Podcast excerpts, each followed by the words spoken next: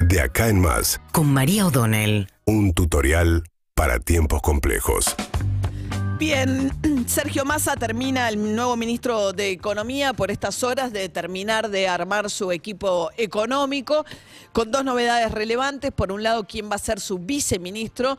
Eh, Sergio Massa es abogado, digamos, no, si bien tiene interés por la economía y hace muchos años que se rodea y asesora de un grupo de economistas relevantes, faltaba y le venían reclamando eh, por lo menos la, designación de un viceministro con alguna visión macroeconómica de algún peso. Finalmente eh, terminó eligiendo a Gabriel Rubinstein. Gabriel Rubinstein fue eh, director del Banco Central durante la gestión de Labaña. Un hombre de una mirada, digamos, eh, bastante ortodoxa en un sentido respecto de qué qué hace falta hacer en este momento. Ha circulado bastante por los medios, siempre con, había sido bastante crítico en determinados momentos, pero planteando la necesidad muy en línea de lo que viene diciendo en este contexto eh, Sergio Massa de cumplir con la meta del déficit fiscal con el Fondo Monetario Internacional, entre otras cuestiones. Así que eso por un lado y por otro lado la incorporación también de eh, el secretario nuevo de Energía, no se sabe quién va a ser, en las próximas horas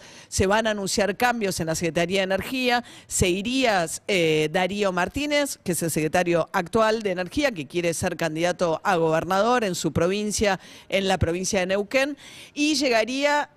Lo más desconcertante de esto es que se maneja como nombre el de Federico Bernal, que es el actual interventor del Enargas, un hombre que pasó por IPF durante la presidencia de Cristina Fernández de Kirchner, muy identificado con el Instituto Patria.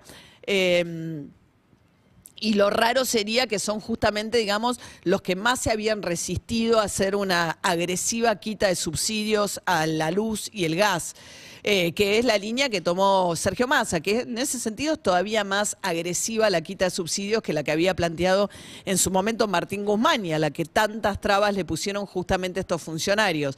Pero bueno, hay quienes dicen cerca del equipo de Massa que lo relevante es que la, la dirección, la política ya se definió, que en todo caso habrá que ver quién lo ejecuta y que si lo ejecuta un funcionario de Cristina Kirchner puede ser interpretado al revés, como decir, bueno, finalmente se dieron, fíjate que van a hacer una quita de subsidios más generalizada y la va a terminar ejecutando un, eh, un funcionario que responde a Cristina Kirchner. Recordemos que lo que anunció Sergio Massa cuando asumió es que, por un lado, hay un 26% de hogares que no pidieron ningún tipo de subsidio. Acuérdense que esto empezó diciendo se le va a quitar el subsidio al 10% de los hogares más ricos nada más. Ya hay un 26 que no lo pidió por ciento y de los que sí pidieron el subsidio se conoció que va a haber un tope y que se va a financiar solamente hasta 400 kilowatts por Acá es donde no queda claro si es por mes o por bimestre. Entonces, eso porque ayer dijo la vocera presidencial Gabriela Cerruti que el 80% de los hogares consumen menos de 400 kilowatts, pero no dijo si por mes o por bimestre, con lo cual lo que daba a entender es que de los que sí pidieron subsidio, solo el 20% sufriría una quita parcial del subsidio eh, y empezaría a pagar una factura más cara desde que esto empiece a regir. Pero bueno, la cuestión es que... Los subsidios a la energía, sobre todo, eh, son el recorte, la forma en que Sergio Massa pretende presentarse ante el Fondo Monetario y demostrar que realmente está determinado a cumplir con el déficit fiscal, que va a recortar gastos y que va a ajustar también subsidios. El gran problema por estas horas tiene que ver con lo que está pasando con las reservas del Banco Central. Nada de esto tiene sentido si es que no se recomponen las reservas del Banco Central. Ayer volvió a perder reservas el Central, lleva de lo que va de agosto, esta primera semana de agosto, perdió casi 500 millones de dólares de reservas. Para que se entienda, el Central de libre disponibilidad de reservas a este ritmo no aguanta 20 días. Eh, Sergio Massa lo que dijo es que van a incorporar 7 mil millones de dólares, que tiene ya el compromiso de los exportadores que van a liquidar y que tiene también el compromiso de los organismos internacionales de crédito.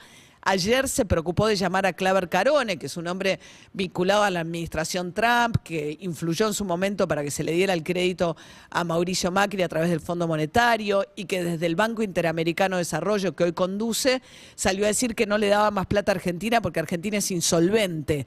Bueno, Massa lo llamó ayer, le agradeció la conversación que habían tenido, está convocando a la mesa enlace, es decir, está buscando dialogar con todos los sectores más recalcitrantes incluso y que ideológicamente se supone que son más menos afines al kirchnerismo pidiéndoles porque son los que hoy tienen los dólares que necesita. De hecho, bueno, lo que se anunció también fueron algunas medidas del Banco Central que lo que buscan es esto, dar incluso mejores condiciones para que se adelanten cuanto antes eh, la liquidación de exportaciones.